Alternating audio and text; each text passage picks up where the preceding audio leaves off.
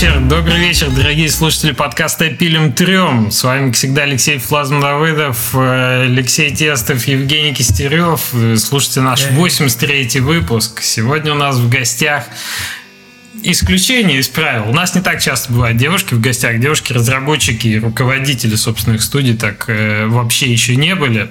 Э, Саша Корабельникова, представляем э, вам нашу гостью сегодняшнюю. Является разработчиком игры Backbone.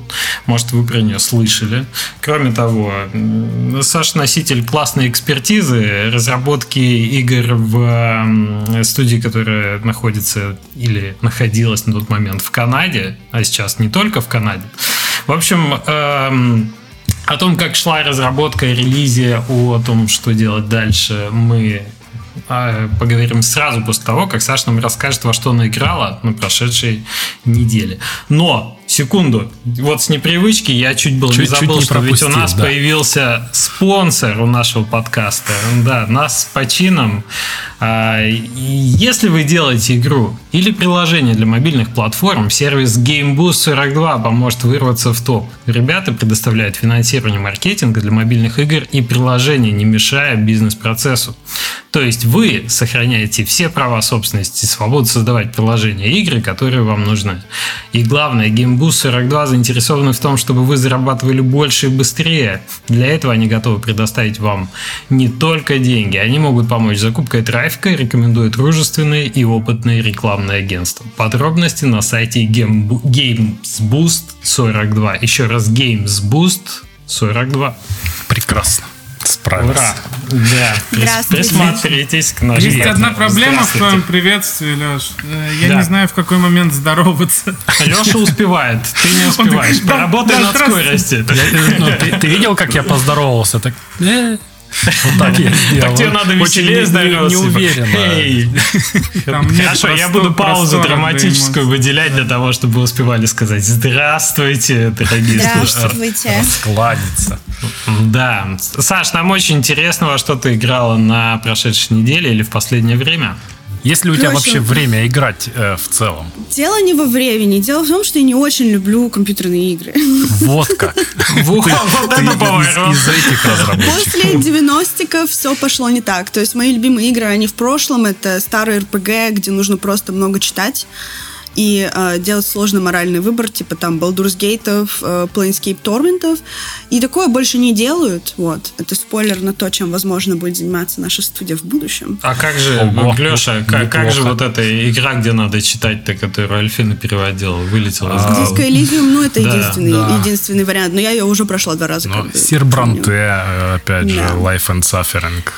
Или вообще Поэтому... визуальные новеллы. Вот там вот чтения ну, да. уж предостаточно, да.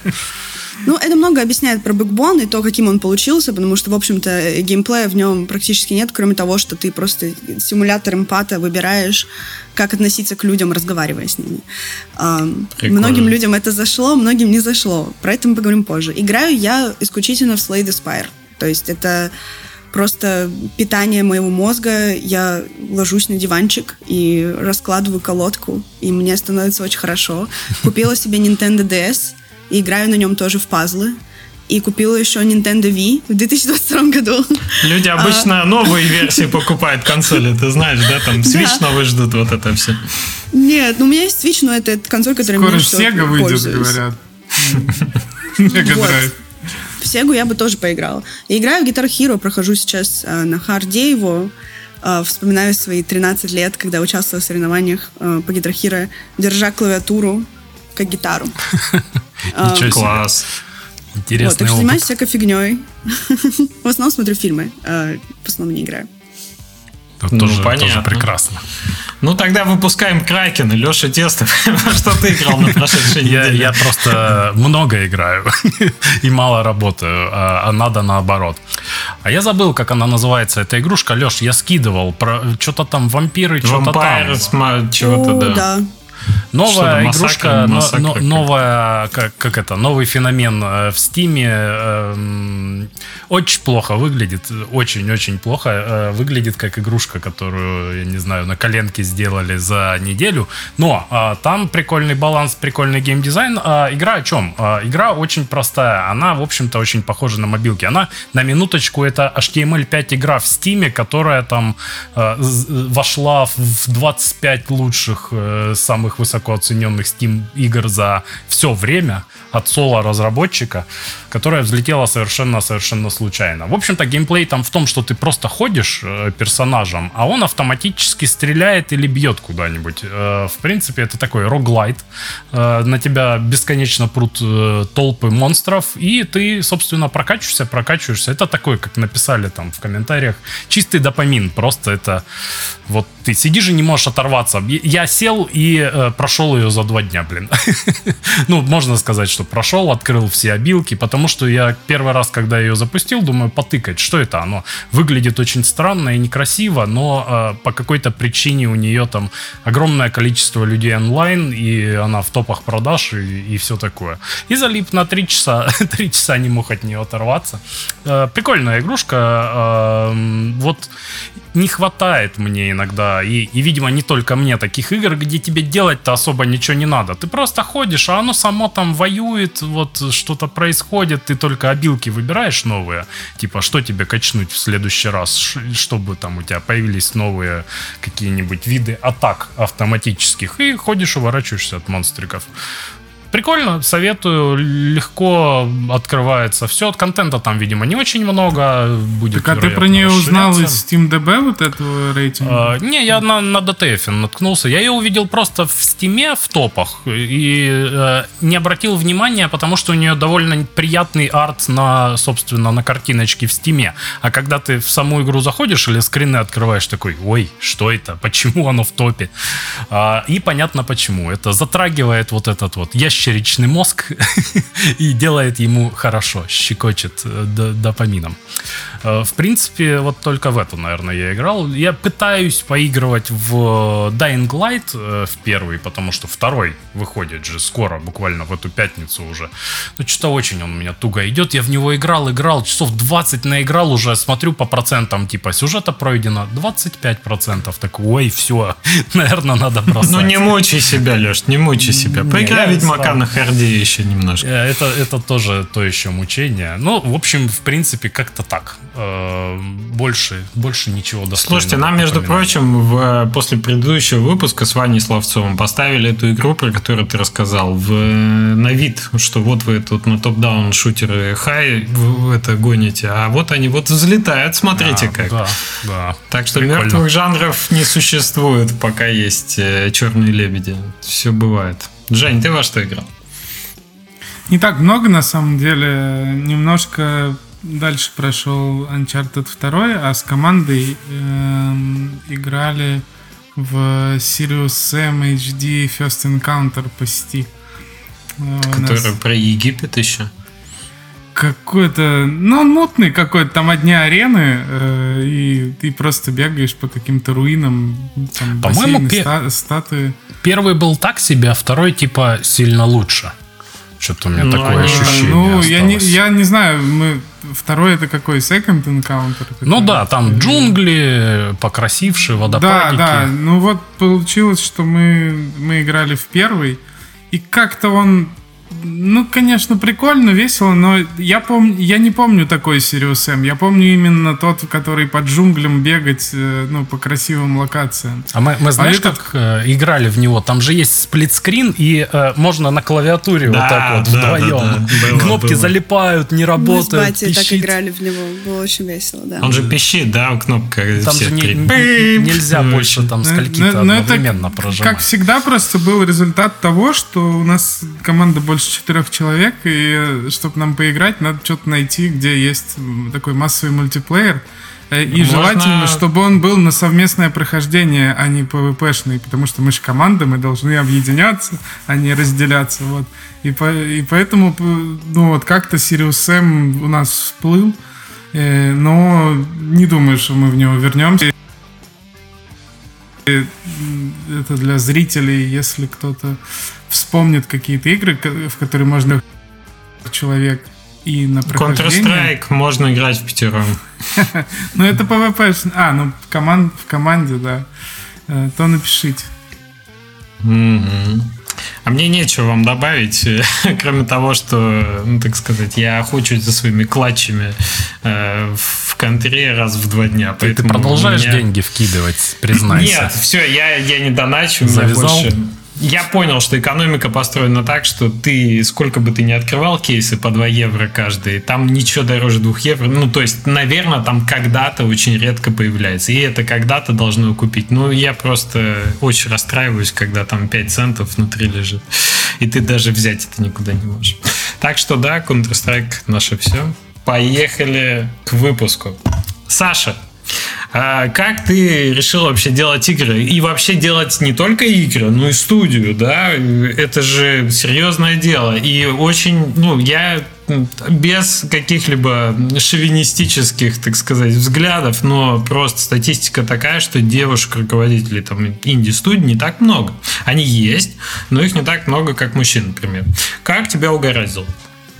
Ну, про это мы тоже можем отдельно поговорить, потому что в том числе моя самая главная задача — это повысить diversity а, внутри моего маленького пузыря и а, моей маленькой студии, сделать ее более какой-то доброжелательной для людей, которых, возможно, нет опыта в индустрии, но которые очень хотят себя в этом попробовать.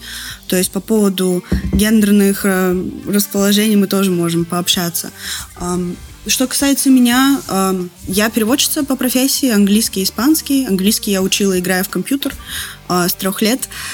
Так что просто пошла туда, где проще всего. Это очень большая такая тема а, в моей жизни, где проще всего, где там похалявнее, а, где не нужно особо напрягаться. Вот привело меня в эту игровую индустрию. Здесь все мои мечты кончились, потому что напрягаться нужно каждый день. Но я уже к этому привыкла. А, мне ВКонтакте написал Никита, это наш коуфандер, мы с ним вместе основали студию. А, я, по-моему, я ретвитну, репостнула ВКонтакте, я не помню, как это называется, э, статью про архитектурный дизайн в игре The Witness, и он написал мне такой, о, ты по-любому там шаришь в играх, давай вместе игру сделаем. Я говорю, нет, я продаю песок. То есть я работаю продавчихой песка э, и AR-песочниц, каких-то VR технологий, какой-то фигни в IT просто в Томске, в, в запинде мира. Никита живет в Ванкувере. Я говорю, ну давай попробуем. А, я вот хорошо продаю, разговариваю с людьми, а, занимаюсь маркетингом, ты там что-нибудь там придумаешь и так далее. И мы начали придумать вместе игру. И как-то мы хорошо сработались. Потом мы наняли мою подругу а, художницей. Мы были на звонке, на Никитин компостный ящик на его бэк-ярде напали еноты. И мы очень сильно про это ржали. И он их спугнул трампетом, трубой. И это было так История смешно. Все, все интереснее становится. Просто музык, да. музыкальный, который играет. Это... Okay. О, Никита музыкант. Эм, я продавчиха-перевозчица. И на него нападают еноты. Он их спугивает трубой. Э, мы на звонке ржем. Не можем перестать смеяться про это. Думаем, давай сделаем игру э, про то, как ты енотик, у тебя маленькие лапки, и ты воруешь штучки. Наша художница Кристина нарисовала енота в плаще э, с Федорой. И мы такие, так, ну ты енот-детектив а вот в каком ты городе, а где ты живешь, а что ты делаешь. И вот от этого, собственно, все пошло. И так я стала писательницей, потому что мы просто тупо не могли найти писателя, который бы нам нравился. Поэтому, собственно, я на себя это взяла. И студия начала расти, и расти, и расти, и мы сделали Kickstarter, потому что нам нужны были деньги, потому что Никита из своей большой ванкуверской зарплаты платил нам русским людям по косарю. М- маленькие русские зарплаты платили. Да, по 500, там по 300 долларов в месяц, чтобы просто, ну, хоть что-то. Кристина работала на своей работе, я работала на своей работе, и мы по вечерам пилили вот этот начальный бэкбон. Слушай, а сколько у вас э, людей в команде было э, на, на максимуме? И вот до, до Кикстартера, скажем, и потом в самый пик? Ну, кор команда у нас 6 человек. Это Никита, я, а, Кристина художница, Тома арт-директриса, Кирилл аниматор, а, вот, и Маша художница. А после этого мы сделали кикстартер, и получилось у нас было 6 человек или 8 человек, что-то вроде того. И мы начали расти в основном в сторону художников, потому что мы решили делать пиксель-артную игру. Опять а, по идее, типа, изич, вообще на изи запилим пиксели, чё кого. Расскажи, ну, Леша, Алексей, Леша, знакомо, ты знаешь прекрасно, знакомо. каково. А, поэтому нам понадобилось очень большое количество художников. Вот, а у нас сейчас художников большинство а, в студии. И на максимуме сейчас нас 17 человек. То есть О, это все люди, которые вау. работают full time. Full time. Солидно, да. солидно. Слушай, э, было заметно по качеству э, материалов, которые вы публиковали, что в какой-то момент у вас прям э, уровень арта скаканул прям, прям дичайше. Если сначала да. оно выглядело, ну, так, симпатичненько, то потом прям, вах, красота. Ну, это был девелопер арт сначала, то есть Никита просто засунул этого пиксельного енота в Unreal, в 3D-сцену и такой, типа, 3D, 2D, 2,5D, погнали, красивенько там свет нараставил. А last, last Night потом на E3 объявили, мы такие, м-м, ну, типа, мы не первые, м-м, отстой, ну вот, мы не успели э, первые показать, но в итоге мы совсем в разные стороны совершенно разошлись. И вот этот скачок, он произошел, когда Тома э, стала арт-директрисой, то есть сначала она просто нанималась как художница, ну вот когда она взяла на себя вот эту ответственность командовать визуальным стилем, она абсолютно гениальная. То есть она... Я, я никогда не встречала таких людей совершенно, которые просто... Она видит это все. И она не только видит, но она может это все объяснить. Мы наняли тех художника, который занимается вот этими материалами и освещениями. Ну, то есть это все люди. Эм, это не то, что там кто-то из нас а, над мозгом каким-то весь концепт придумал. Мы все постоянно меняли и делали. Поэтому игра делалась пять лет. Никто из нас не делал игры до этого. Вот. Для первого раза... Пять лет. Ни, никогда бы не сказал, что это первая, собственно, ваша игра как студии. Результат э, впечатляет. Прям Ну это же, погодите, это, это одна сторона вопроса. Но я, как, э, как тоже руководитель студии, я начинаю сразу загибать пальцы. Пять лет, 17 э, человек. Это же очень дорого в разработке. Даже с учетом того, что там большинство, большая часть команды в России находится по кастам? Можем поговорить про деньги, потому что для меня это очень интересный вопрос. Потому что, конечно, когда ты начинаешь свой бизнес и ты понятия не имеешь ничего про маркет, про индустрию, про то, как зарабатываются деньги, эм, ты думаешь, ну тебе нужно как можно меньше тратить, чтобы вот был шанс на выпуске рекупнуться и хоть какую-то прибыль получить. И, конечно, я уверен в том, что это правильный подход. Но в итоге мы переросли э, эту штуку и перестали людям платить нищенские зарплаты в какой-то момент. То есть мы всегда росли в сторону того, чтобы людям в команде обеспечивать высокий уровень жизни. Потому что мы подумали, ну раз уж мы этим занимаемся, раз уж нам дают деньги, на Кикстартере Unreal Mega Grant мы получили, хоть и маленький, и мы подписали э, сделку с паблишером, то давайте мы будем просить достаточно, чтобы хорошо жить при этом, работая. Потому что, ну, можно быть нищими индюшниками бесконечно, и, конечно, есть шанс, что мы вот очень много денег попросим, и в итоге, если их нет объема, закроемся, но хотя бы мы эти пять лет будем жить ни в чем, ну, не отказывая себе в еде и в аренде. Знаете, вот вот Р- работа и так сложная, жесть. зачем больше страдать? Э, отличный да. подход. Да, то есть у нас минимальная зарплата сейчас в студии 3000 долларов, а максимальная 5000 долларов. То есть раньше не очень большой. И к следующему проекту мы стремимся сделать минимальную 5000 долларов, максимальную 7. Um, вот. И это не зависит от того, где люди живут больше. У нас uh-huh. есть люди, которые живут в Канаде, я живу в Нидерландах, uh, в США, uh, в России, в Грузии и, и так У далее. вас нет прям офиса, где люди сидят, это все чистая удаленка? Нет. Все чистая удаленка с первого дня, потому что первые наши кор команды люди жили uh, в Петербурге, в Ванкувере, в Томске и в Красноярске. И в Краснодаре. После этого у нас были люди из Кембриджа в Англии, э, в Ванкувере, э, в Монреале и э, Теннесси, штат США. То есть мы никогда не нанимали людей по тому, где они живут. Мы, мы искали просто хороших людей.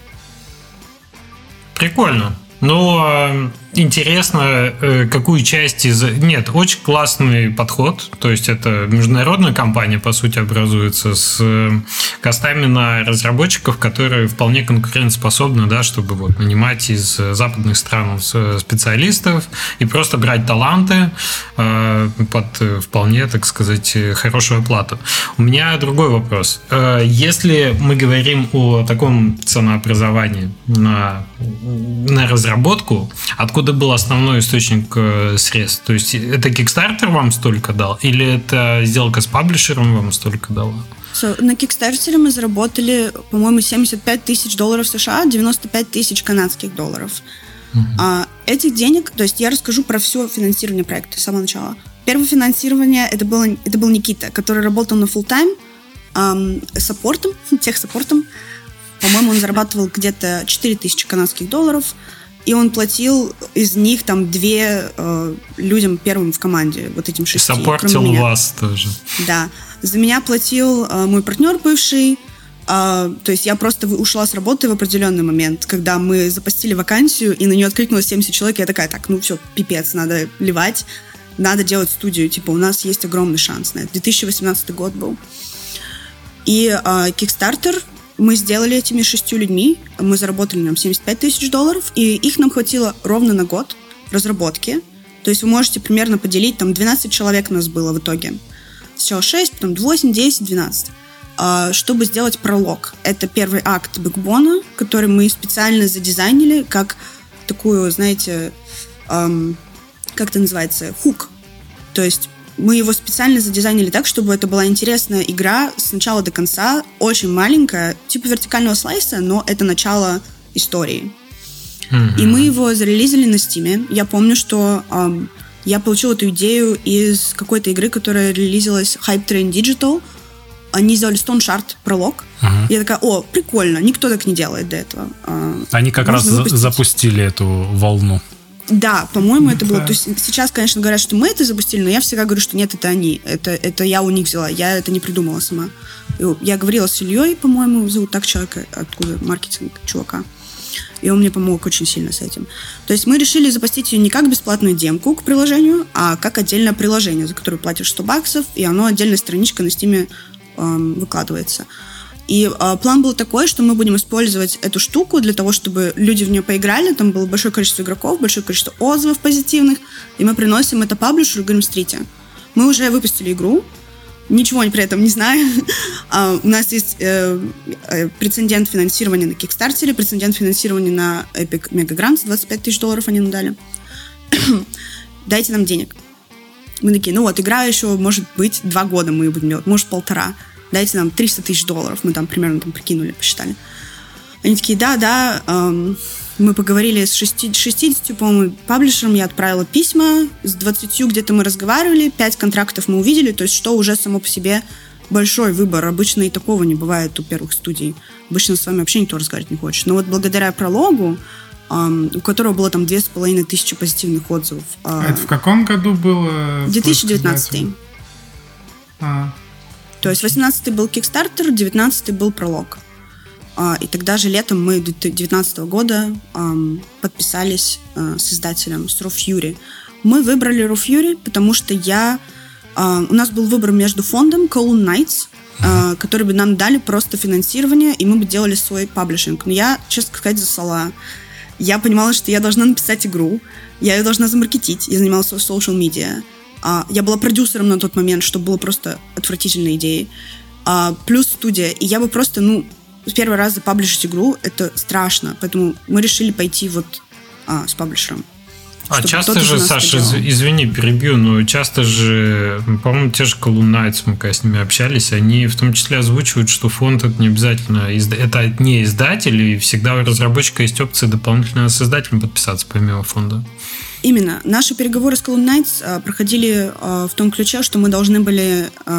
Что я нашла еще издателей, а, которые были одновременно бы нам помогали, и в Column Knights бы нас спонсировал. Но в итоге мы с этими издателями разошлись по плохим причинам. Их контракт был отвратительный и предаторный, и они просто наживаются на душах маленьких разработчиков. Но отношения сложились так, что Column Knights в итоге от нас отказались из-за этого. Вот, сейчас у нас с ними отличные отношения, я с ними работала в качестве адвайзера, то есть это была просто ошибка с их стороны.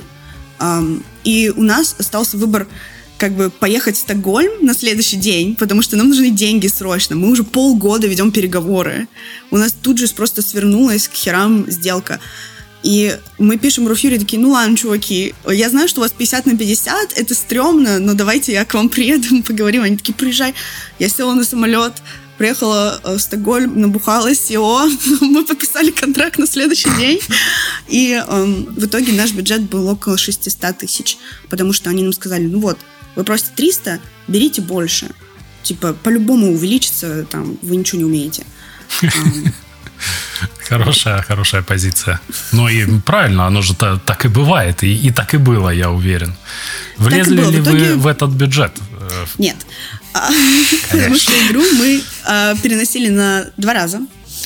А, игра изначально Первое наше релизное окно было 19 год, когда мы пошли на Kickstarter. Мы такие, игру за год сделать халява вообще. В итоге мы сделали крохотный кусочек игры, который стал прологом.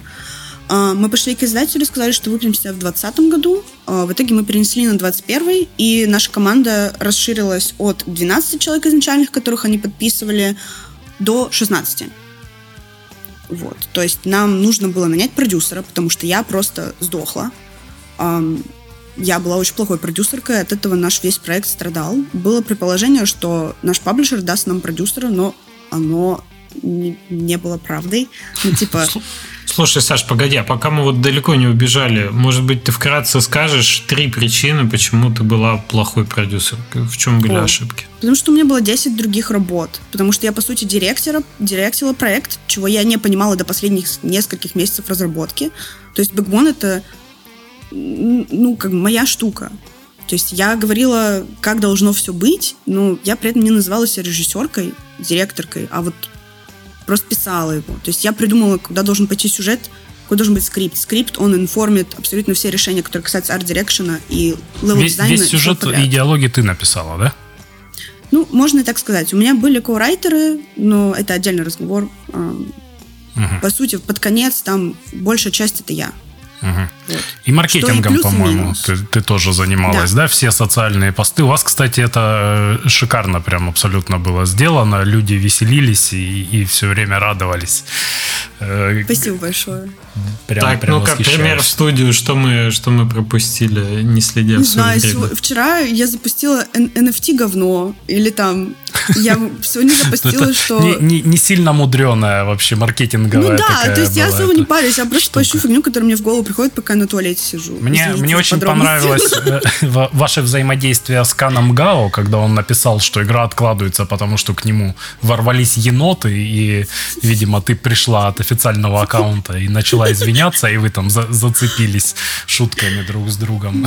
Вот такого, такого плана вещи, креативные. У меня не было своего личного аккаунта в Твиттере. Я не пользовалась Твиттером. Я начала пользоваться Твиттером, потому что нам нужно было продвигать игру. Я просто его использовала как Сначала я, конечно, делала там вот эти бренд-маркетинговые посты с хэштегами. Ну, до начала 2018 года я не знала, что происходит. А потом я начала просто пользоваться им как личным аккаунтом, писать всякую фигню. И людям очень понравилось. У нас 24 тысячи подписчиков сейчас. Вот. Ну, Люди, люди чувствуют, когда минус. ты такой маркетолог типа бизнес, или когда просто расслабленно шуточки закидываешь. Им это нравится очень сильно. Тем более в нашей индустрии. Это mm-hmm. более выигрышная такая позиция. Connection. Да, да. Ну да. ну это тоже отдельная тема. Это очень сложно на самом деле. Здесь тоже есть грань. Э, потому что есть такие бренд-аккаунты, которые типа пытаются быть людьми, uh-huh.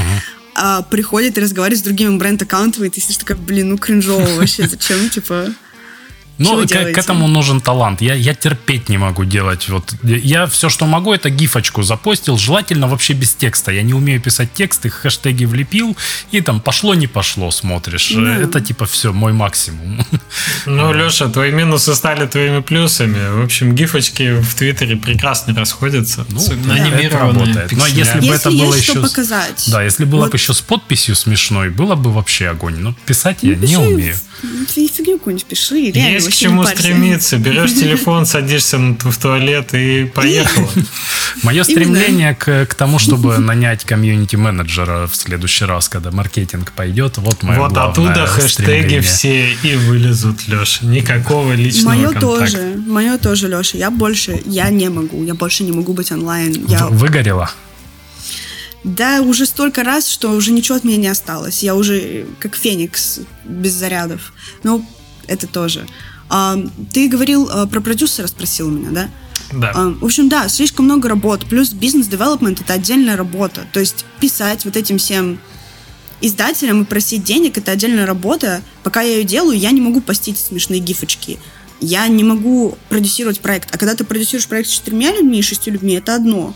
Ты просто говоришь, так, ну сейчас мы работаем над этим, А когда вас 12, нужно, чтобы этот человек, продюсер, он знал, чем занимается каждый человек. У каждой задачи был срок, каждая задача была расписана, она была засунута в timeline. Все взаимодействия между отделами, между людьми были продуманы, все пайплайны были прописаны.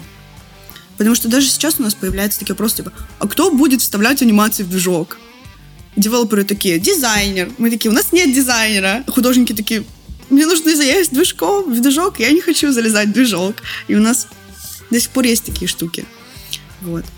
Поэтому команда и разработка очень сильно пострадали от того, что у нас не было продюсера. И как только у нас появилась продюсерка, все стало супер.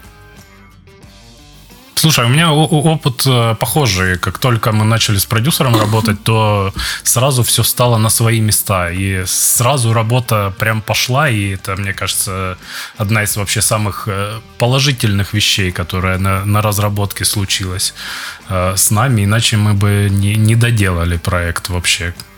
Именно. Но если ну, про точно. продюсеров говорить, это же всегда больше про процессы. То есть то, что чтобы гладко все шло, должен быть человек, который свои щупальцы внимания раскладывает на вот эти всякие важные области. если где-то что-то начинает заранее подгорать и не успевать, он это чувствует до того, как это не успело. И где-то там начинает э, кого-то подгонять, где-то переставлять кирпичики в таймлайне. При этом местами, ч- часто это бывает очень больно, и мне, как, э, собственно, основателю там, студии проекта, э, очень хотелось послать часто кого-нибудь куда-нибудь, но ты знаешь, что это идет на пользу проекту, что вот надо, э, чтобы все было это структурировано, значит, надо слушать, когда умные люди тебе дают умные советы. Не умные можно не слушать умные надо. Да, я, я часто спорю с нашей продюсеркой, но в основном про то, что а, сколько люди должны работать. Она считает, что они должны работать больше. Я говорю нет. И мы иногда на эту тему цепляемся, но никогда это не доходит до споров. То есть я всегда говорю, блин, ну ты знаешь больше, чем я, и ты вывезла на себе релиз проекта, который вообще то, что он релизнулся, это чудо какое-то, это магия и я всегда прислушиваюсь к ней. Это вообще такой тренд э, в на, ну, найме людей в команду. Это должны быть люди, которые знают больше, чем ты. Слушай, а сколько, сколько вы работаете часов в неделю? Um, у нас нет часов. Мы не работаем по часам. У нас есть 4 дня в неделю, а, которые мы работаем. Круто. Плавающий выходной. В любой день ты можешь а вас, взять выходной. У вас всю дорогу было 4 э, рабочих дня в неделю или это новое? Нет, только с нового проекта мы решили себе это позволить. Угу, потому что издатели, Бубон... вот Chucklefish, они тоже ввели четырехдневку, и да, о- очень сильно, э, говорят, помогло, и люди вообще на энтузиазме, и это прям, прям классно. Просто а, у нас была обратная ситуация насчет работы, они нам говорили, типа, работайте меньше, не уставайте, там, это же все важно, мы такие, ага, да, и энергетик очередной пятый допиваешь, и сидишь третью ночь без сна. Да, очень знакомо.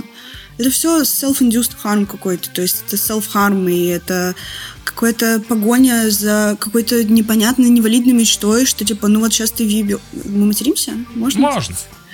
Один, один рейтинг мы уже получили на подкаст, так что погнали. Типа, ну вот, а если не я, то кто? Ну вот это вот тоже. А Большая ответственность, которая... когда ты долго-долго делаешь проект, ты чувствуешь, болеешь за него, вот прям страдаешь и думаешь, ну вот я, ну подумаешь, не посплю там лишний день, но зато это же сколько пользы я принесу. Мне а... кажется, к этому можно прийти только сначала пройдя через все эти кранчи, через переработки, поняв, что ты за это награду никакой не получишь, и все. Но у нас сейчас mm-hmm. такая же ситуация, нам тоже издатель говорит, ну, у меня тоже есть люди, которые выгорают и приходят и говорят, я там устал. Я говорю, иди в отпуск. И иду и продюсеру говорю, блин, мы, может быть, этот мейлстоун там передвинем, потому что, ну, рано нам еще кранч. Ну, и издатель сам говорит, вы что-то рано начинаете перерабатывать, не надо, работайте спокойно. То есть, да, с опытом приходит. А, сейчас у, наших, у нашего проекта текущего новой игры во вселенной Backbone, что что могу сказать. Которая а, не, не сиквел. Я не могу сказать, что это не сиквел, Леша. Я не могу сказать ничего. Не только новая игра. Которая не сиквел, но, возможно, сиквел. Давай так. А, Через пару месяцев мы все узнаем, я в том числе. У нас новый креативный директор, то есть это человек, которого я нашла э, вот на замену себе, потому что я просто после релиза Бэкбона ничего не могла. Он сам что писатель, а, геймдизайнер и так далее. Вот. И он на себе полностью заскриптил всю игру, написал весь скрипт, э, засунул весь движок, она полностью была играбельна до того, как начался продакшн даже. И вот он сейчас входит в роль вот креативного директора, когда у него вот эта вот команда 16 человек, и он должен видеть все и понимать все, и что все сходится вместе. И он работает не 4 дня в неделю, он работает 6 дней в неделю. И я ничего с этим сделать не могу. Это первый раз, когда он через это проходит. И мы как раз разговаривали с моей продюсеркой буквально неделю назад, она сказала, блин, ну, ты ему ничего не скажешь. Когда ты пытаешься его ограничивать, ты э, отнимаешь у него свободу воли. Ты, он должен через это сам пройти. То есть он должен получить вот это выгорание, наверное, я не знаю. Отдохнуть Но... после него, понять, что это ничего не приносит. Mm-hmm. Вот сейчас, пока у него есть ментальность, если не я, то кто? Если не сейчас, то когда? То типа с этим никак ничего не сделать. Есть опасность, что он выгорит настолько, что потом просто работать не сможет. Э, вот тут я чувствую такое тонкое место. Да, с другой я... стороны, да. в, в нашей индустрии большие игры, там, AAA тайтлы, они в основном и вывозятся на людях, которые после этого очень, ну, выгорают, отваливаются, у них рушатся семьи, рушится здоровье. И вот это все на самом деле, э, то есть э, сидят э, сеньоры, лиды, э, и на каждый там AAA проект приходят 50 джунов, мидлов, для которых этот проект это самое главное в жизни, что они делают и они там кладут все, все, что могут. И на этом вывозятся вот наши Last of Us ы и киберпанки и вот это все. Киберпанк не вывезся. Ну, через год только вывезся, скажем так. Окей, мы да. немножко отвлеклись. Мы сейчас говорим уже про современную ситуацию. А мне бы хотелось немножко вернуться вот в эти пять лет, да, что мы, что мы там не озвучили. Мы немножко поговорили про бюджет, что это Kickstarter, это publisher и так далее. Что случилось? Вот была черта до паблишера и после, и что поменялось конкретно? Расширялась ли команда после того, как появился паблишер и так далее? Ну да, конечно, расширялась, то есть выросла, ой, прошу прощения, с 8 человек до 16, по-моему, у нас максимальный full тайм на конец проекта был. Да, мы нанимали продюсера, я наняла коурайтера, с которым мы писали диалоги Бэкбона, а, двух художниц, а, вот, два девелопера у нас было, вот, что, конечно, мало. Сейчас у нас есть техлит, что супер. Вот. А, да, мы росли. Ну, конечно, ожидание реальность. Ожидание подписываешься с паблишером, просто делаешь игру и в ус не дуешь. А реальность, как бы, ты делаешь абсолютно все то же самое, только теперь ты должен денег. А, и теперь ты, у тебя есть ответственность а, да. монетарная. Да, в смысле, а какие были ожидания? Давай начнем с того, что теперь что? у тебя есть деньги, а не только ты их да, должен. кстати, как минимум. Что немаловажно. Не, мне, мне просто интересно, какие были ожидания от паблишера, что он на себя возьмет, что не взял.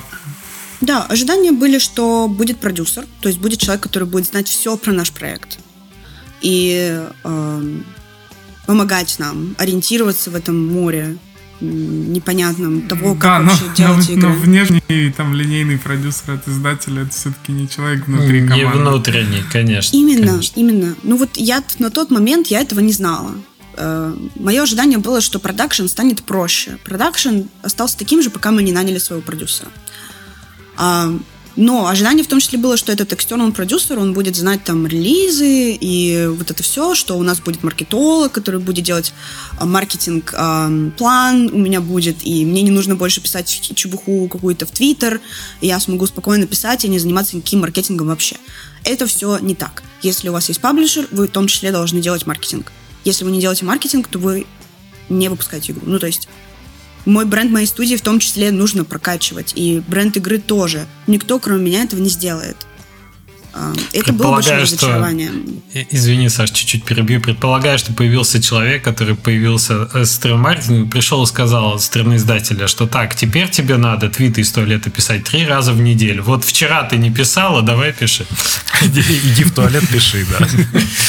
Я не считаю, на самом что... деле правда. Издатели же, когда подписываются с разработчиком, они любят говорить то, что вот у вас будет продюсер, марк- маркетинг, брендинг игры мы вам сделаем.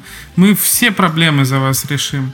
Но на деле в итоге ты ходишь, пинаешь маркетинг, пинаешь все, всех подряд, и, и все равно релиз твоей игры для тебя именно самая, самая важная вещь.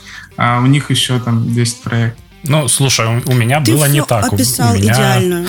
У меня опыт гораздо лучше, и э, я маркетинг вообще никак не трогал. То есть от меня там просили, типа, ассетов дай каких-нибудь, вот нужны такие, такие, такие скрины. Все, им Ты, отгрузил, может они быть, хороший занимаются. разработчик в этом плане. Может быть, ты как разработчик много крутых материалов выдаешь издателю, и с тобой легко работать маркетологу. Не все разработчики такие. Ну, я, я А, делал как бы с, э, сразу Это- с мыслью, что я смогу вот вещь. это вот там отдать, вот это вот скинуть, вот тут я такой ролик там нарежу ты- и ты- отдам. Это, наверное, не дело не в Я, издателе. говорит, я, говорит, не занимался маркетингом. Я тут ролики, я тут картинки сразу делал. Да, Вот да, это, да. вот это. Не, ну, ты ну, ассетов-то понимаешь, занимался. Я- Сколько я просто- ассетов-то производишь? в движке собираю там что-нибудь и такой, ага, вот это вот можно там щелкнуть чуть-чуть сейчас по фотошоплю полчасика и типа будет клевый материал, потом его куда-нибудь заюзаем. То есть это не такая, что я прям вот сидел и, и делал конкретно это. Ну, иногда бывало, когда надо подготовить материалы было к сторам, там, к свечу, вот это все, то есть или анонс какой-то крупный сделать, тогда было, что прям сидел Леша, что-то с тобой любому делал. бы издателю было легко работать. Я, те- я тебе точно говорю. Неужели-. Я Неужели- заноза в жопе, честно тебе скажу. То есть я просто такая, мне не нравится, как вы сделали киарт. Выглядит как говно. Я пошла, сделаю сама. По-моему, киарты, маркетинговые материалы, которые делают издатели, сторонние маркетологи, это всегда боль для разработчиков. Ну, это, мне кажется, главная точка конфликтов вот на day-to-day basis, когда ты видишь что-то и такой, ну, ну, что-то не то, где тени, что за композиция. В итоге, короче, мы все это делали сами. И у нас не было маркетингового плана в течение двух лет э, нашей эм, работы вместе. То есть, по сути, паблишер для нас ничего не делал на протяжении очень долгого времени. Я работала над тем этот год, что я добивалась того, чтобы для нас делали. То есть я ходила в инстанции, писала бумажки, э, жаловалась, ныла, плакала на созвонах э, с SEO, говорила, ну как же так, у нас 250 тысяч виш-листов, на нас никто ничего не делает, что происходит? В итоге, короче, там полностью поменяли для нас команду, специально под нас собрали команду э, внутри паблиша. Их там 60 человек. У меня было двое на нас работающих. Ам, и у нас до сих пор есть проблемы, но они уже легче, то есть мы сработались. То есть я уже приняла, что Fury это наше вот продолжение нашей студии в каком-то плане, потому что это огромная точка безопасности для нас, финансовой в том числе. Они подписали на следующий проект до того, как вышел Backbone. То есть они нам просто сказали, держите, работайте дальше, все нормально. А, Я не уверена, что получится еще раз что-то подобное э, сделать. Понимаете? То есть э, то, какие отношения мы выстроили, доверительные, это очень важно. Плюс то, что мы получили деньги вообще в принципе на разработку, это чудо. Не у всех людей это получается. И когда я разговариваю с разработчиками, они меня спрашивают, подписываться ли мне с Fury. Я говорю, ну если вы готовы делать э, брендинг свой самостоятельно, то да. Если нет, и вы готовы довериться, то тоже да. Но самое главное, get the bag, как бы получите бабки и живите. Это, если у вас нет других вариков, то, конечно, да. Если есть другие варики, то нужно рассматривать уже, смотря что вам нужно. Какой-нибудь там Devolver, у него гораздо большая сила бренда. Они действительно продадут вашу игру. Но это будет их игра, а не ваша игра. Нужно вам это или нет. Ну, с Devolver еще пойди подпишись. Как бы ценс э, серьезный сейчас. Там компания растет и требования качества. Кстати, вот то, что ты рассказываешь, тему про то, что ты ходила, пинала издателей и все такое, когда это первый раз делаешь, думаешь, что ты э, можно подумать, что ты какой-то плохой. Ну, типа, ты ради своего не проекта принято. ходишь, ходишь кого-то мучаешь, э, да, типа, пинаешь. А на самом деле, со стороны издателя, это, наоборот, хороший разработчик, э, и, который о себе беспокоится, о своем проекте, пинает всю команду издателя, и к нему, на самом деле, с точки зрения бизнеса, э, всегда очень хорошее отношение. И такие проекты и добиваются своего. Ну, то есть, Просто да, все, я все, еще, еще с точки зрения того, что, блин, я женщина, и если я что-то говорю не так, если я повышаю голос, если я говорю без э, уменьшительно-ласкательных, меня сразу называют сукой. Ну, то есть мне немножко сложнее. Я не могу прийти и сказать, я хочу вот этого, мне нужно это. Для моей работы, моего проекта и моих людей мне нужно это. То есть они такие, ой, что-то она какая-то проблемная. А если я прихожу, такая, то, ну, как бы проще. То есть еще и язык дипломатии, он отличается очень сильно. Первое время, когда я ходила и жаловалась, я реально после этого просто плакала, потому что я думала, ну, блин, ну, меня никто не послушает, меня никто не воспримет всерьез. И они всегда э, очень старались это сделать. Именно поэтому мы продолжили с ними работать, потому что я видела, что ко мне нет предвзятого отношения, такого, которое я испытывала на протяжении всей своей жизни в прошлом, работе в IT и прочем. То есть очень сложно вот и, и я надеюсь, вы понимаете, что я пытаюсь сказать, что очень сложно балансировать в том числе свое восприятие снаружи и э, свое желание ну, для своей команды найти лучшее. И, возможно, мне немножко сложнее это дается и давалось, чем, например, кому-то друг, противоположного пола в моей же роли. Потому что я просто не могу прийти и стукнуть по столу. Ну, может быть, но ты знаешь, в современной ситуации, может, у тебя и больше было инструментов давления на издателя. Я хочу сказать, что в этом смысле это тоже... Сейчас, знаешь, с женщинами не особо спорят в индустрии. Вот к чему. Так что, ну, да. может быть, и это к лучшему. Так что, да. Я сложно мне на эту тему разговаривать, потому что я жила вот э, внутри индустрии, я в своем маленьком пузыре. Студию я построила из людей, которые приносят мне только радость. Работаю э, с контракторами, мы только с людьми, которые приносят нам только радость. Ко мне никто не относится неуважительно, меня никто не абьюзит. Э, я никогда не была вот в таком коллективе, где ко мне бы относились предвзято. И в нашем коллективе совершенно такого нет. И когда я слышу от своих друзей истории про то, как к ним относятся, и как кого вообще работает, то, конечно, я понимаю, что, блин, ну, если бы я про все это знала и осознанно к этому подошла, я бы никогда не пошла работать в индустрию. То есть мне повезло, и я добилась того, что вот создала этот маленький пузырь в безопасности. Слушай, ну я вообще хочу сказать, что, наверное, игровая индустрия не самое плохое место э, в плане взаимоотношений там полов современных и э, того, как э, какие-то тренды проникают. Мы все-таки как индустрия довольно и как IT в целом, да, довольно хорошо себя чувствуем в сравнении с остальными областями человеческой ну, деятельности. Я Слушай, думаю, одна, я, я бы только одна уточнил, из самых дружных индустрий в этом что плане. Что это, наверное, к AAA не относится, потому что там же, ну, жесткие корпора... корпорации, вот это все патагонки. Ну, безусловно, и, безусловно. А, и, и есть там... Стоит говорить только за, за нашу область, то есть за Индии, конечно, небольшие студии. Сколько в ваших студиях работает женщин? В моей студии э, работает всего два человека и ноль женщин. У нас есть э, одна женщина в операционке. Еще мне помогает моя супруга. Можем тоже зачесть э, второй женщины, да, но на, скажем, на. У меня работает. А, погодите, две, две. Три. Главный дизайн. Да, примерно так. Главный дизайнер I'm Future э, сейчас э, это женщина. И тестер у нас женщина. Все в порядке с этим. У тебя сколько очень... человек? Сейчас 8, что ли. У ну, Чаклов, есть... кстати, больше, больше э, девушек в команде. Мы, я никакого внимания абсолютно не обращаю на пол человека, который приходит работать. И радуюсь любому адекватному, классному профессионалу, который хочет делать игры с нами. Просто есть определенные, ну там, например, программистов, женщин супер мало. И, и с этим, ну, что ты сделаешь, если тебе приходит 50 резюме, из них 48 это мужчины. Конечно. А... То есть э, мы, мы никакого внимания на это не обращаем. Только те люди, которые хотят делать игры, которые, у которых хорошие софт-скиллы, приветливые, дружественные и все такое. Я просто прошу вас услышать то, что я сказала раньше, что если бы я знала, как обстоят дела в индустрии, я бы не пошла в нее работать. Почему? Это а, ну, то есть, к вопросу что, о том, почему мало женщин в индустрии. Потому что mm.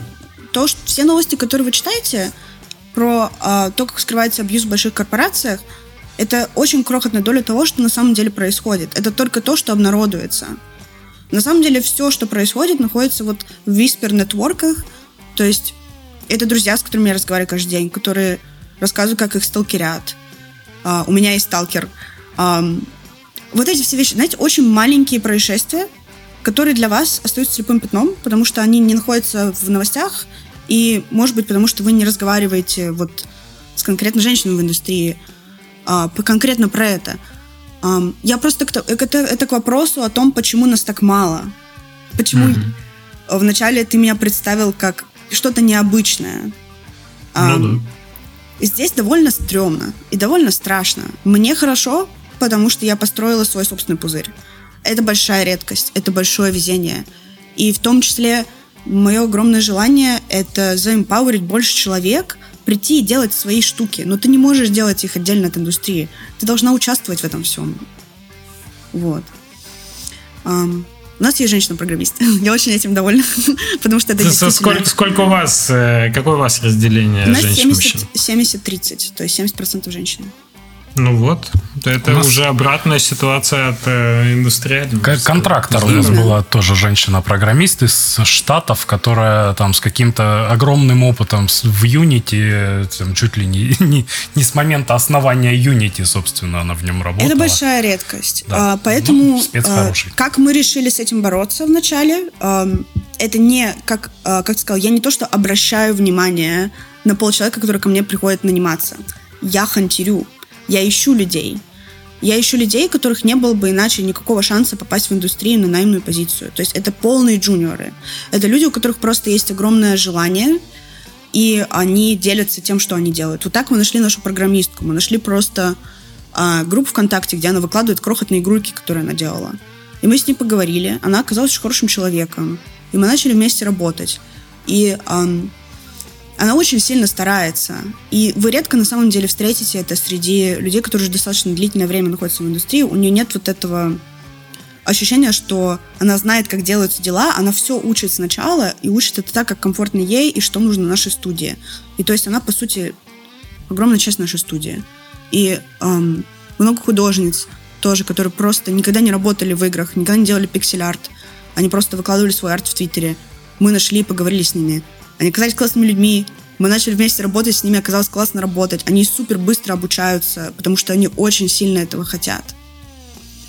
Вот я только про это говорю, что вот создавать комфортные условия эм, для людей, которые раньше не работали в индустрии, чтобы они обучались. Но для этого нужно время, деньги, ресурсы.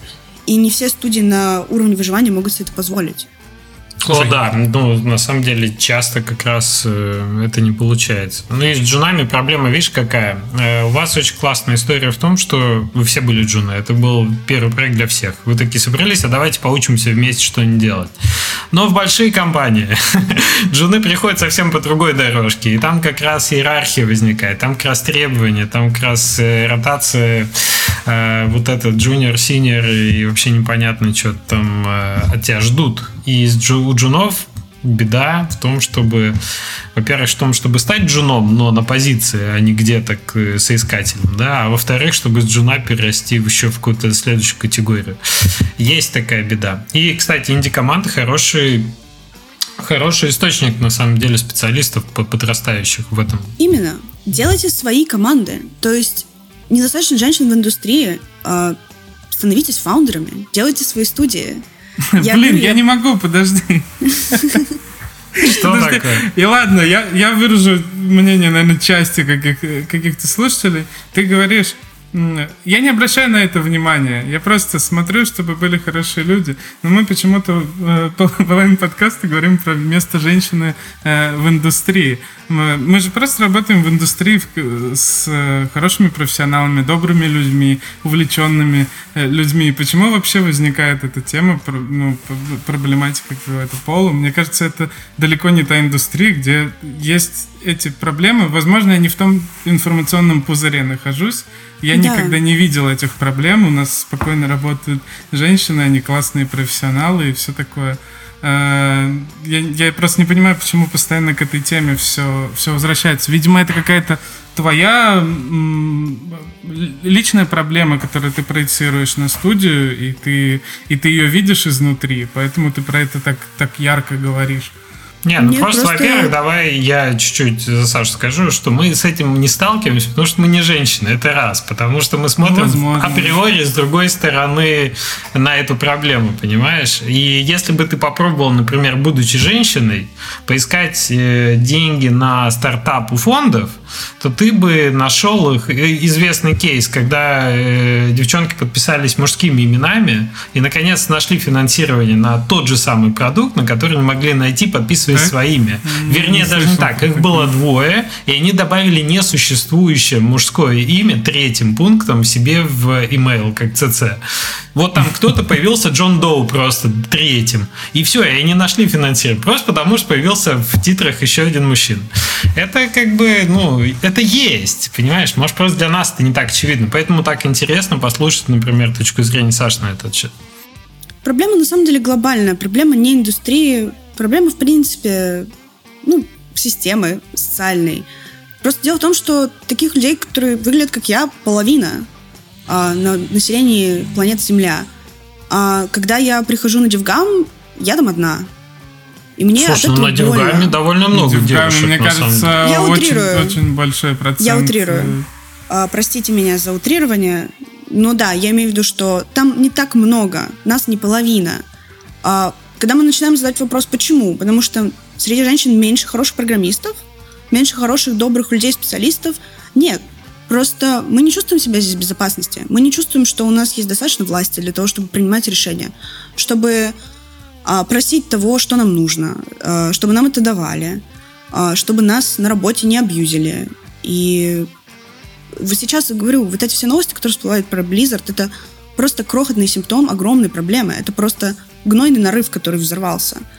Но если ты спросишь у э, всех девушек, которые работают в индустрии, было ли что-то такое с ними, если у тебя с ними достаточно доверительные отношения, тебе 90% из них расскажут что-нибудь.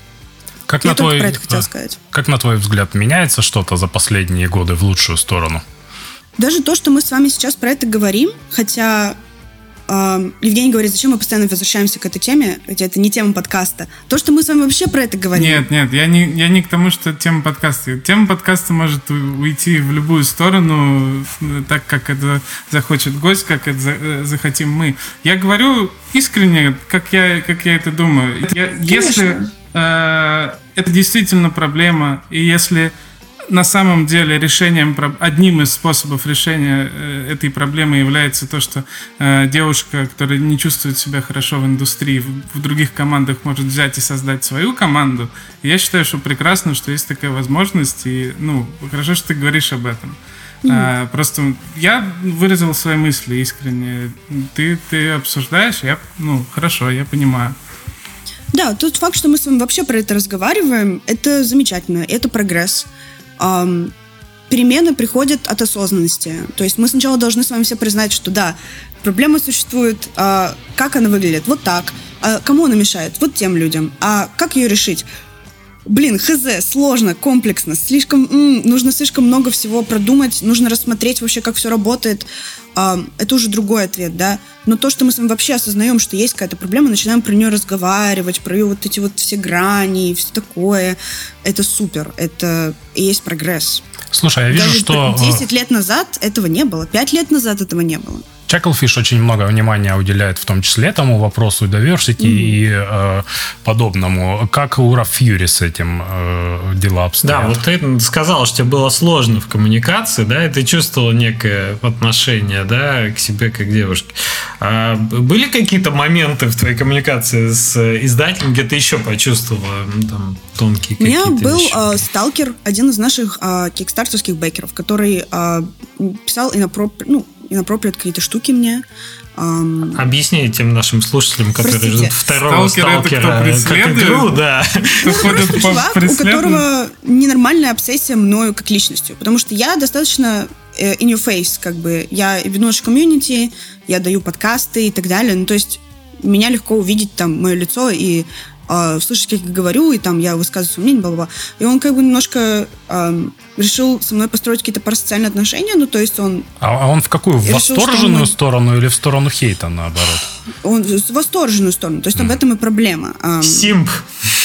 А, я не знаю, он думал, наверное, что мы друзья или что-то такое, потому что я с ним переписывалась по поводу того, что он бейкер, и он дал нам денег, и там вот он тысячу долларов нам дал, и попросил своего персонажа засунуть в игру э, в качестве награды. Ну, то есть с ним нужно было говорить на эту тему. Вот. Поэтому у нас с ним какие-то такие вот отношения выстроились. Но это как-то все переросло в нездоровую сторону. Я написала издателю, типа, вот, мне некомфортно очень сильно. Он написал какую-то там очень неподходящую шутку, мне стало некомфортно. Я говорю, давайте, пожалуйста, избавимся от него, вернем ему деньги. И комьюнити-менеджер э, нашего издателя начал со мной не то что спорить, но типа не признавать этого. Типа говорит, ну ладно, он же такой фан, у него же там бла-бла-бла. Но я не считаю, что это не профессионализм моего издателя, я считаю, что это не профессионализм конкретного человека. Потому что как только пришел другой человек, э, пиарщик из издателя, он сказал, это типа а, абьюзера мы удаляем. То есть это абьюзер, я называю его своим именем, мы его убираем моментально. Вот, и сразу все решилось. Um, то есть это какая-то очень маленькая, незначительная история, но вот здесь я вот услышала себя, я увидела себя неуслышанной и неподдержанной, а здесь пришли и меня поддержали. И mm. Вот такое отношение. То есть первый чувак просто вообще не в курсе был, что такие вещи могут причинять очень сильное э, эмоциональное э, негативное состояние. То есть эм, я переживала по этому поводу. А второй человек проэмпатировал и такой, типа, ну, со мной этого никогда не происходило, но я могу себе представить, каково это. И вот мне бы, конечно, хотелось, чтобы больше людей было как второй человек, но... Понятно. Ты увидела прогрессию на, на уровне вот отдельного издателя, что люди меняются да. и меняются в лучшую сторону отношения к этим вопросам. Да, то есть Хорошо. больше эмпатии. Мне приходили немножко... письма, в которых э, желали смерти мне и моим близким. Мне тоже. Слушайте, ну мы находимся, мы разработчики, мы делаем контент, мы не музыканты все еще, потому что нас больше в студии, мы делаем не такой, может быть, эмоциональный, ну, иногда, да. Но, тем не менее, мы на, одном, на дистанции одного твита находим всегда от наших э, игроков. И игрок, который заплатил там 10 долларов за проект, он считает, что он может разработчику э, написать вот такую телегу F-words и при этом чувствовать себя в своем Не, ну, праве. В геймдеве все-таки мы, мы немножко от этого защищены, потому что мы разработчик отделим от своего продукта. Э, Безусловно. Не, не, напрямую Безусловно. не ассоциируется. Я боюсь представить, что происходит с актерами, музыкантами и все такое, которые являются сами же своим продуктом.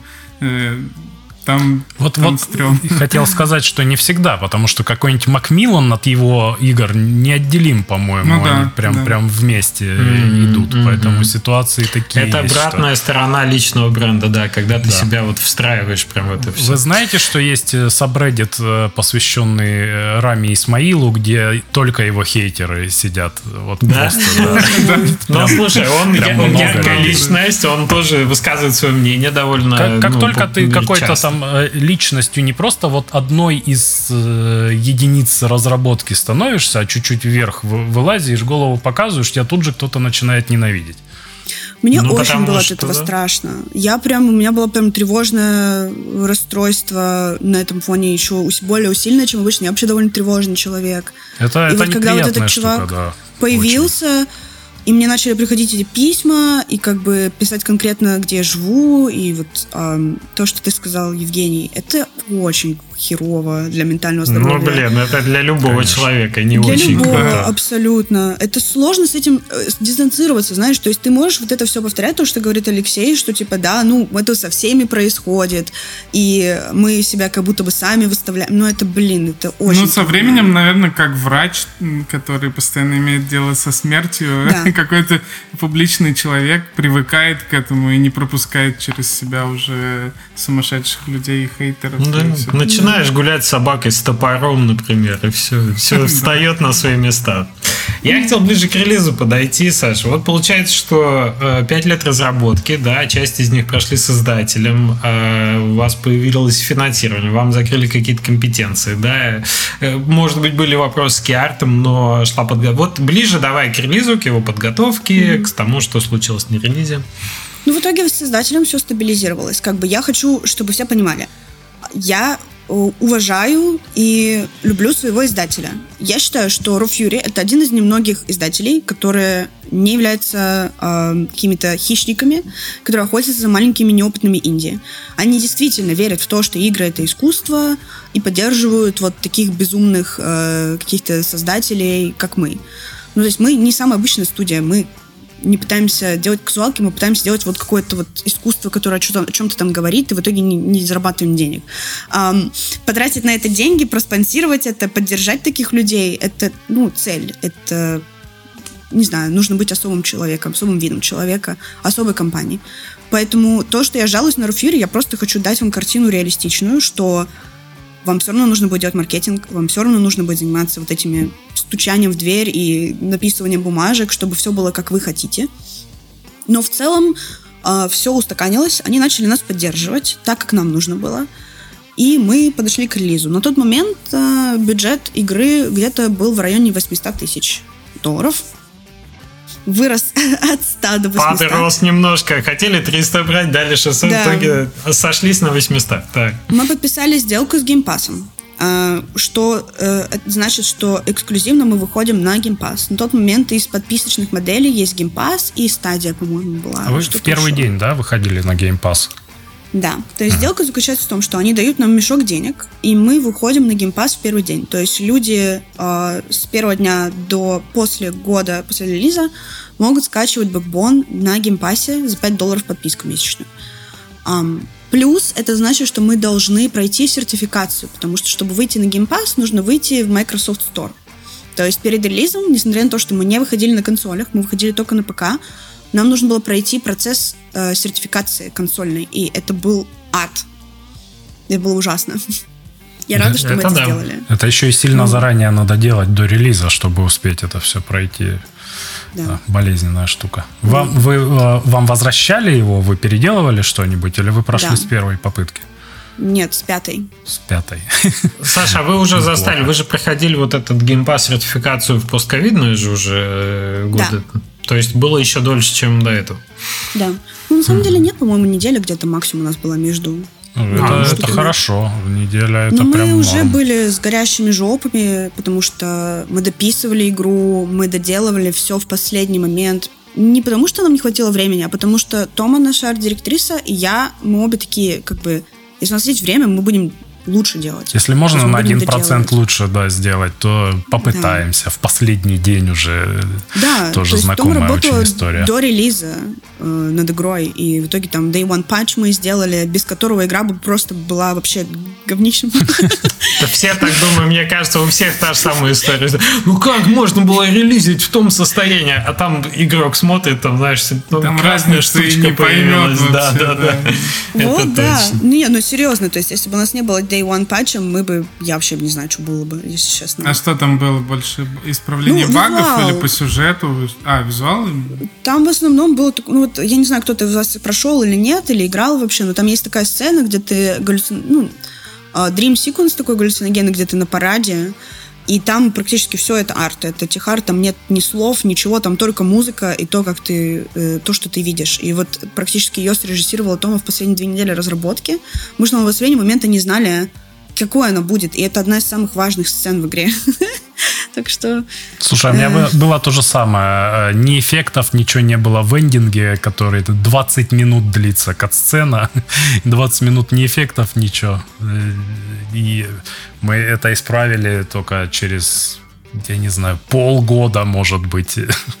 То есть мы вышли в аркейде, а потом обновляли, обновляли, обновляли. Ну, типа, посмотрели на отзывы, что вроде работает, вроде там людей трогает это, и такие, ну ладно, пусть. Хотя я, я так аркейде... дико переживал вообще за это. Вы причем уже в первый день релиза аркейда вышли в аркейде, правильно? Мы сначала вышли после? в аркейде, а мы в Steam е вышли только через э, год.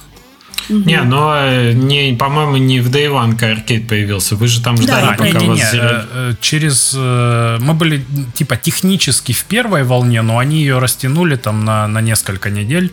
Мы вышли, ну, типа, через месяц, что ли, после релиза аркейда. Не, не, не, нас не было, когда он только запустился. И причем нам никто не говорил, когда мы выйдем. Аркейд да. запускается, мы такие все знаем, что вы будете в первой волне. Я открываю, а где? А где? А почему? Что происходит? Почему нас там Сколько нет? бы я еще сделал за эти две недели? Ну, мы делали, делали, продолжали. И э, я узнал о том, что когда выйдет игра, собственно, когда она вышла. Я просыпался каждые два часа ночью, проверял аркейд, вышло, не вышло. Ужасно было, ужасно. Ужасно, ужасно. Вообще. Зато Вот как вот- э, ностальгично потом вспоминать это время. Ну, То это есть ты себя щас очень радуюсь, живым да, чувствуешь, такой, эх, наверное, все Как, равно. Как было классно не спать неделями. Вот у меня на Кикстартере такое было. Я вообще, честно сказать вам, эти пять лет разработки как туман. Я ничего не помню. Ну, не знаю. Может быть, у А меня когда- мозг как-то похерился во время этого всего процесса. Я как-то просто потеряла кусок мозга. Я не знаю.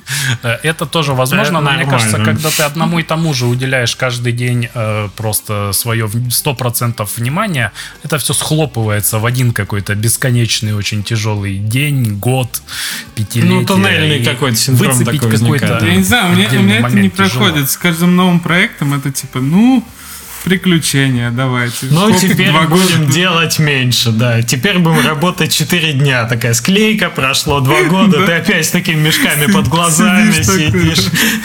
Да, да, да. Мы решили, что мы не будем больше пять лет ничего делать. И даже четыре года, и даже Хорошее года. решение, могу сказать. Но, но это от вас не зависит, возможно. 5 лет это жестко, конечно. Да, Ну, это по незна... я, я не знаю, я раньше гордилась этим. А, Я до сих пор этим горжусь, потому что ну, не- невозможное мы совершили. Но в целом гордиться тут нечем. Мы не знали, это что мы это делали. вот то, с чем я давно борюсь, и то, что мне давно не нравится. Культ страданий в индустрии, когда, ну, Да, типа, вот спасибо. это мы инди на дошираках, на всем, мы там не, не едим, не спим 7 дней в неделю, и это преподносится как преимущество какое-то, как будто герои какие-то или что-то такое, но это не героизм на самом деле, это в какой-то степени глупость.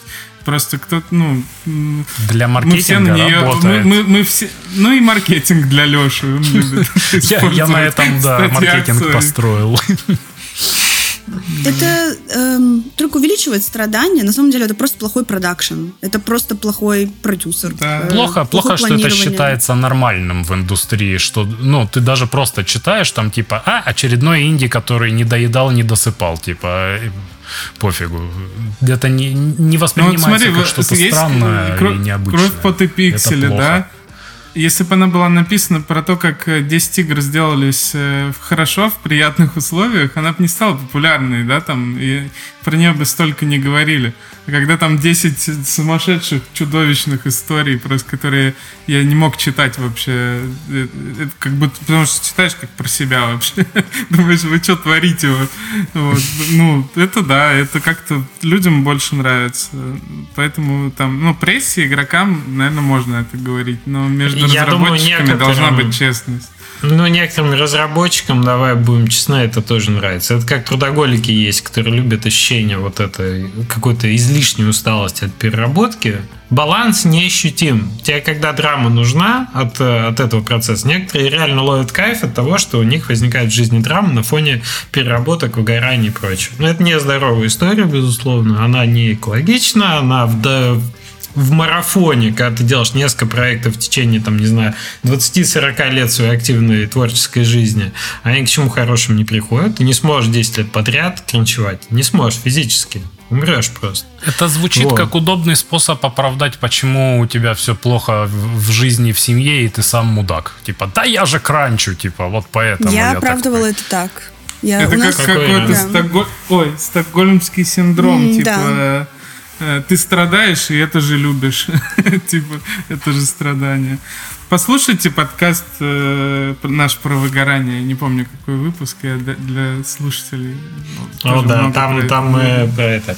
Релиз, Саш, э, значит, э, у вас классный издатель, все стабилизировалось, к релизу подошли, а, меняли в последний патч э, вот то, что надо было сделать сцену отдельную, она очень важная.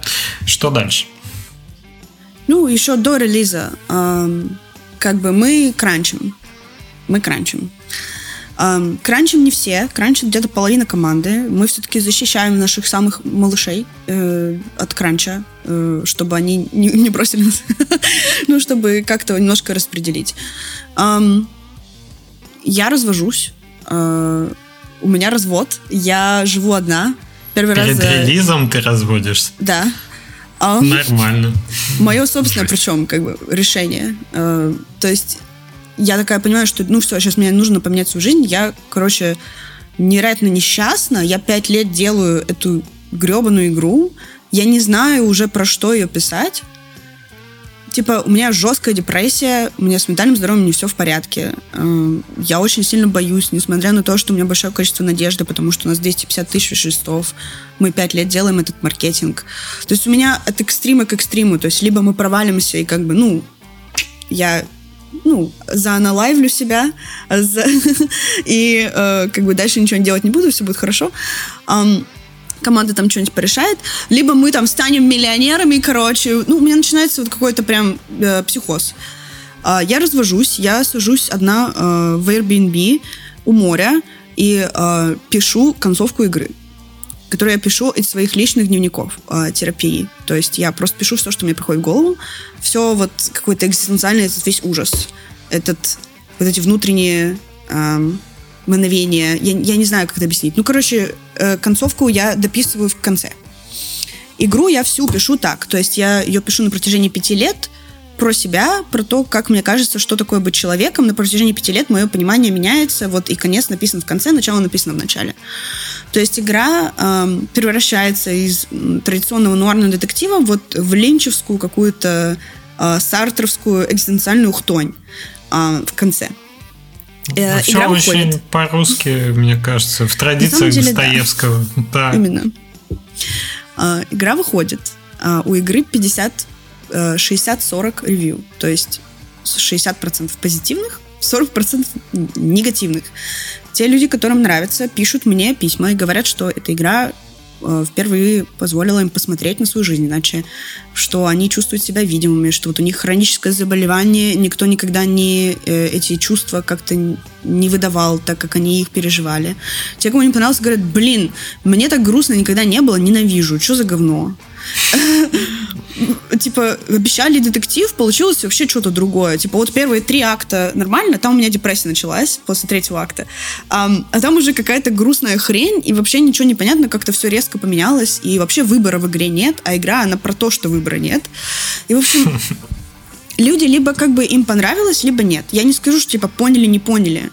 Потому что, мне кажется, ну, ну, я не хочу быть элитисткой, я не хочу сказать, что, типа, вот кто-то там поймет, а кто-то нет. Нет, типа, просто все люди по-разному взаимодействовали с этим э, произведением.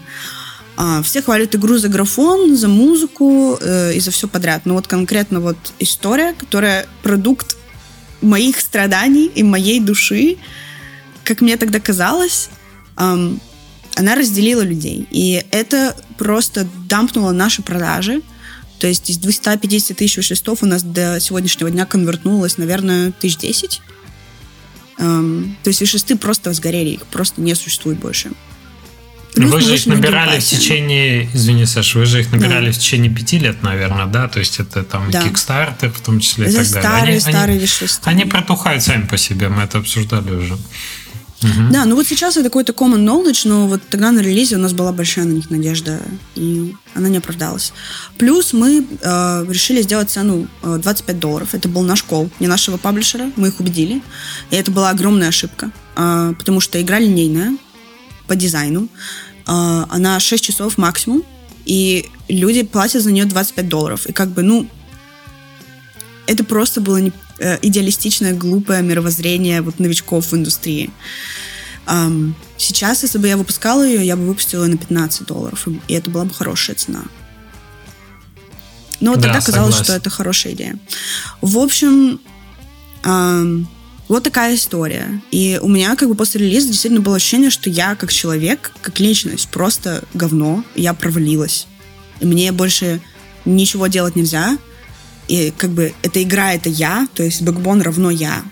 И тем более и... первая игра это вдвойне больнее, когда у тебя нет еще опыта в принципе релизов. Это да, страшная штука. Да. Ну, на самом деле, наверное, таких историй довольно много. Видишь, Очень. история уникальная у ребят таких тем, историй что... больше, чем обратных, да. Именно. К сожалению. История ребят а уникальна, что у них был подписан следующий проект. А у вас игра вышла одновременно на Steam и Microsoft Pass? Да, это было обязательно условие контракта, что он выходит в первый Получа- день. Получается, у вас, э, ну, вы почувствовали это там, ну, то есть это же миллионы игроков в Game Pass е, которые разом доступ получают к игре.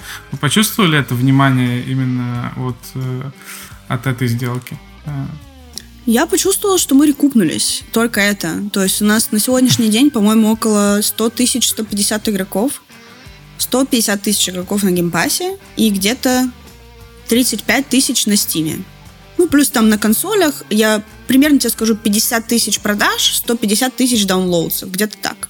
Там есть, mm-hmm. да, какие-то инструменты, типа посмотреть статистику по Game Pass у, или это вам да. просто Microsoft говорит, если их Нам, спросить? Мне говорит паблишер, им говорит Microsoft. Им, а, то есть, есть это не какая-то data. админка, да, в которой у, у тебя есть циферки? админка, но у меня к ней доступа нет. А, понятно. Mm-hmm. Вот, ну, слушай, а... это, не, это не, неплохая история. Во-первых, вы кэш-позитив, ну, в смысле, вы реально вернули деньги, потраченные на разработку. Издатель в плюсе. Немалые в плюсе. причем. Да. А, во-вторых, как бы у вас подписан следующий проект. В-третьих, ты сделал ту игру, которую хотела сделать. Сказала то, что хотела сказать. Нашла там ту аудиторию, которая это поняла. И вы делаете следующую игру. Это именно да. то, что я хотела сказать. После того, как я почувствовала свою смерть своего эго, вот на, на выходе этой игры, во-первых, я поняла, что это я не одна ее сделала. Нас, блин, 16 человек. Каждый из нас вложил в это все свое, что у них было. Это абсолютный эгоизм, это неправильно считать, что эта игра это я. Это неправда. И мое самое величайшее достижение как человека, который прожила жизнь на этой планете, мне 28 лет, мое самое величайшее достижение то, что я собрала эту команду. И Это эти люди да. могут работать дальше, они могут делать то, что они хотят, то, что им нужно сказать. Я, наверное, в ближайшее время мне сказать будет нечего. Я действительно вложила туда все, что у меня было на тот момент. Но это не важно. Мы, мы сделали компьютерную игру. Мы сделали игру. Это уже невозможное достижение. У нас есть офигенная команда. У нас есть, как ты сказал, фандинг на следующий проект до осени этого года. Я сейчас уже имею 2-3 питча, с которыми я пойду к издателям через две недели. И я буду искать деньги дальше. Следующий проект обещает собой быть просто чем-то невероятным, потому что это будет букбон только в 10 раз лучше, потому что мы будем делать его не 5 лет, а полтора года. Он будет... Не сходится математика почему-то так, погоди. За счет чего он будет тогда лучше, если вы делаете меньше? Он будет короче. Это не будет 6 часов, это будет 3 часа, но они будут бесконечно реплеебл, потому что там на самом деле есть выбор. Там будет постоянный бранчинг, ты можешь один диалог пройти 60 раз и не увидеть ни одной и той же строчки несколько раз. То есть все это достигается за счет того, что мы прошли этот ад, и мы знаем, как все работает. У нас есть весь инструментарий, у нас есть техлит, который делает нам тузы, с помощью которых мы быстро все зарешиваем, все вопросики. Um, вот. И у нас офигенная команда с опытом. Поэтому мы уменьшили настолько сильно um, время разработки, и у нас, главное, есть видение, мы знаем, чего мы хотим. Мы уже опробовали себя вот в этом жанре, и мы просто делаем то же самое, но только в 10 раз лучше. Да, это, это здорово, что вы продолжаете, собственно, начинание и уже можете применить напрямую всю экспертизу, которую вы приобрели, а не бросаетесь там, я не знаю, гонки делать внезапно или Backbone Racing? Да. Backbone Kart. А, Будет, вот все. У нас есть прототип Backbone Racing а. Как я попал. Я попал. И это максимальный shitpost. Я очень сильно-сильно хочу его когда-нибудь сделать. Но это не, не приоритет. Все-таки следующие, следующие большие проекты. Вот у нас маленький проект это год-полтора, большой проект два с половиной-три, но не пять.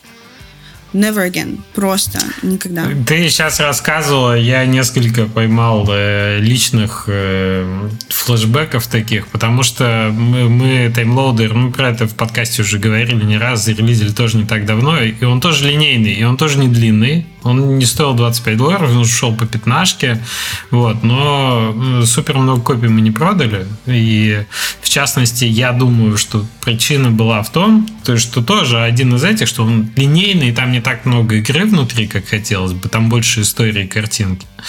Вот. И, и история на самом деле тоже зашла не всем. То есть э, были такие отзывы, типа А, игра так начиналась, так красиво выглядела мы начали играть в нее с детьми, почему же она такая мрачная в конце? Кто-то мне написал, что он меня ненавидит и, и хоть... А, после прохождения этой игры вы захотите убить разработчика, вот что-то такое у меня сейчас в отзывах висит. Да? А, спасибо. лично говорю. Вот, то есть, э, на самом деле, с историей очень сложно в играх, потому что история она в наше время, как фотоаппараты стали и все стали фотографы, то история почему-то ну, считается что-то, что, в чем люди очень сильно разбираются. И, и что они Потому готовы... Что все вокруг нас это истории. Мы постоянно... Ну, это да, да. Ну, в этом, в этом же и минус этого, потому что да. не все люди нравятся всем. И если ты часть себя вкладываешь, надо быть готовым, что, что кому-то ты очень зайдешь, кому-то, ну, кто-то тебя будет ненавидеть. Это жизнь, ну, она жизнь из этого и устроена в целом. Поэтому, я просто да. хотел для себя, какой я вывод для себя сделал, и мне я порадовался, что он коррелирует, в общем, с тем фидбэком, который э, ты сейчас сказала, который вы тоже вынесли, что игры хороши в отличие от книжек тем, что там есть интерактивность, и там есть геймплей помимо истории, и что хорошо, когда история э, там есть классная, ну еще лучше, когда историю делает сам игрок внутри игры, mm. сам для себя yeah. конструирует. Я решила написать игру про то, что выбора нет. И она, ну, типа, чем дальше ты играешь, чем, чем ближе ты к концовке, тем меньше у тебя выбора. Как это прикольно, жизни. когда, знаете, типа... не, не, не разные концовки расходятся к концу игры, да, а все, а, а все а сходятся наоборот. в одну точку. да, И да, то есть, да. типа, метафора, которую я вкладывала в это, которая, она у всех людей по-разному. Ну, то есть, все разные люди свое что-то выносят, что меня тоже радует. Это значит, я действительно какую-то правду там написала, которую каждый для себя интерпретирует. Но mm-hmm. то, что я хотела сказать, это то, что у нас нет выбора, умрем мы или не умрем. Очень сложный момент в том, ну, что, что мы ты... умрем. Если главный персонаж в конце игры умирает, то он умирает, у него нет выбора. Что бы ты ни сделал, потому что люди пишут, а где, а есть другие концовки, где он не умирает, а есть концовки, где все хорошо. Нет, ты сдохнешь тоже. Ну, типа, Ничего там грустного нет, это типа просто правда жизни. Жестоко, это жестоко. Ну, я согласен, что не все игроки к этому готовы, прям вот так. Это как мы в Skyhill сделали три концовки, секретные, там, альтернативные, все. И там все были концовки плохие. И нас завалили письмами. Сделайте, ну, а как хорошо-то пройти? Мы хотим хорошую концовку. И мы добавляли в бесплатном обновлении четвертую концовку, э, там вообще супер секретную, чтобы, ну, чтобы игроков порадовать, да. Но мы и так над ними всю игру издевались, поэтому уж надо их как-то наградить было. А с Класс. метафорами такая штука, что э, никогда ты не можешь быть уверенным, достаточное ли количество людей поймет, собственно, что это вообще метафора, что это вот значило вот это. Поэтому я пошел простым путем, я просто в лоб все рассказал в конце, типа, вот это, это было вот это, а вот это, вот это. Все, не... и все равно куча людей пишет, что, а я не понял, а почему вот это вот так. Так, блин, рассказали тебе, 20 минут рассказывали, а ты не понял. Так обидно ну, да. за, за такое все равно найдется, кто не поймет, даже если Вот именно. Но и найдется тот, кто не только поймет, но и прочувствует. Вот, и даже вот, прочувствует что-то новое для себя. Не просто посмотрит на что-то, что было с ним, а узнает что-то, что никогда с ним не происходило. Но ты это на самом деле вот внутри себя ощутишь, как будто ты другую жизнь прожил. Или почувствуешь себя менее одиноким. Я вот всегда представляла, что для меня история это как маленькие э, игры вообще в целом, это маленькие зеркальца везде. И я такая, о, а это я. О, а вот здесь тоже я. И типа я не одна такая. Другие люди тоже так чувствуют и тоже так думают. Они тоже думают, а, могут ли они на самом деле познать другого человека, хоть кого-нибудь. Они тоже думают, а, есть вообще в жизни какой-то выбор. И они тоже думают про смерть и, и про все вот эти штуки. Но не все. Но не все мы про это думаем. Ну, у нас общество такое, э, так построено, что мы десенситизируемся постоянно на эти темы говорить. Мы, мы не разговариваем про это. Так же, как мы не разговариваем про деньги, про сексизм в игровой индустрии, а, про все остальные Мы штуки. Говорили, говорили. Вдруг не... И по... У нас классный подкаст. Видишь, пол подкаста про сексизм, половина про смерть. Все нормально. Только две Сексизм, смерть и деньги. Пилим, пилим трем. Деньги мы тоже обсудили. Я так и назову. Я, я так и назову, да, выпуск. Это будет книга антология вашего подкаста. Класс. Про то, что класс. основной месседж Просто не делайте игры, чуваки, просто забейте. Если а, можете не делать, не делайте, это правда. Да. Слушай, ну прекрасно, что в нашей индустрии как раз э, в отличие от э, больших AAA проектов и AA, ну AA еще туда-сюда, есть место, чтобы вставить месседж какой-то, который ты хочешь донести до людей. Есть место а, авторства. Авторская мысль где-то, чтобы проскочила. И мне кажется, это как раз прекрасно, и поэтому я и занимаюсь тем, чем занимаюсь. Я тоже. И я решила, что я не буду больше писать, пока я не смогу не писать. Типа, понимаешь, да. вот пока вот из меня не польется, и пока вот я ну, не смогу существовать, пока я не напишу. Вот я сделаю перерыв. У меня сейчас фокус сместился с креативного на полностью административный. Я себя чувствую офигенно. Я чувствую себя нужной, полезной. Я организовываю процессы в студии, которые не были организованы эти пять лет. Я убеждаюсь в том, что все люди счастливы, им хорошо работается. И для меня это тоже призвание. И мне не обязательно каждые пять лет выпускать какой-то экзистенциальный ужас и пытаться его продать. Я очень хочу, чтобы другие люди в студии себя попробовали в этой роли. Потому что, мне кажется, я делаю это по необходимости. Просто потому что больше некому было. А сейчас куча людей, которые могут это делать. И это здорово. Ну, видишь, тут еще вопрос вижена всегда есть. Креативный директор, э, он один должен быть на проекте, именно потому что э, некий вижен, он должен находиться в целостности, чтобы проект вышел не тряпичным одеялом чего-то всего, фантиков разных, а некой... Вот чтобы эта идея была донесена в первозданном виде до игрока. Тоже важно. Мы сначала вообще начали немножко коммунистически, ну, то есть я пришла из э, стрёмного рабочего места, где была очень большая иерархия, где, типа, начальнику нельзя было сказать «нет». Э, и мы начали вот эту студию, и, типа, все равны. То есть все пол, полностью горизонталь. И это работало, когда нас было 6 человек, и когда я могла, например, прийти и сказать художнику фидбэк дать. Когда нас стало 16 человек, это просто начало все ломать. То есть, а кому идти, если вопрос? А кто принимает решение, если у нас три разных мнения? А, а кто вообще знает, что происходит в проекте? Как он выглядит в общем. Ну вот как только началось вот это, как только нас стало больше, как только проект начал подходить к концу, мы стали больше классической вот этой иерархией, но иерархия как бы не, не то что прав, а типа прерогатив. Ну, типа, у арт-директора э, работа принимать решения по арту и создавать вот этот вижен общий проекта. Э, это не потому, что они там арт-директор лучше, выше, сильнее э, художников. Просто, а вот они работают просто вместе его как команда. Такая. Это лидер, и это его работа. Именно, ты правильно говоришь. И вот это, мне кажется, очень нужно. И я очень жалею, что у нас не было этого во время разработки Бигбона. И что мы, как слепые котята... Я только последние три месяца проекта начала называть себя креативным директором. Я Класс. очень боялась себя называть директором. У меня какой-то вот было... Я не хочу эту а, быть начальницей. Вот я не хочу... Я хочу быть как все. Я хочу быть своим чуваком. И от этого очень много людей пострадало в итоге, и разработка от этого пострадала. Ну да, да, это же не, не, не зря эти роли были придуманы, не потому что один лучше другого, а потому что просто кто-то должен это делать, и все должны знать, кто что делает. Это ты рубишь дрова, ты носишь воду, ты разводишь костер, иначе не Именно. получается. Um, так, что дальше, Саш? Какие дальше планы? Как я так понял, 5 лет делать игру не собираешься больше.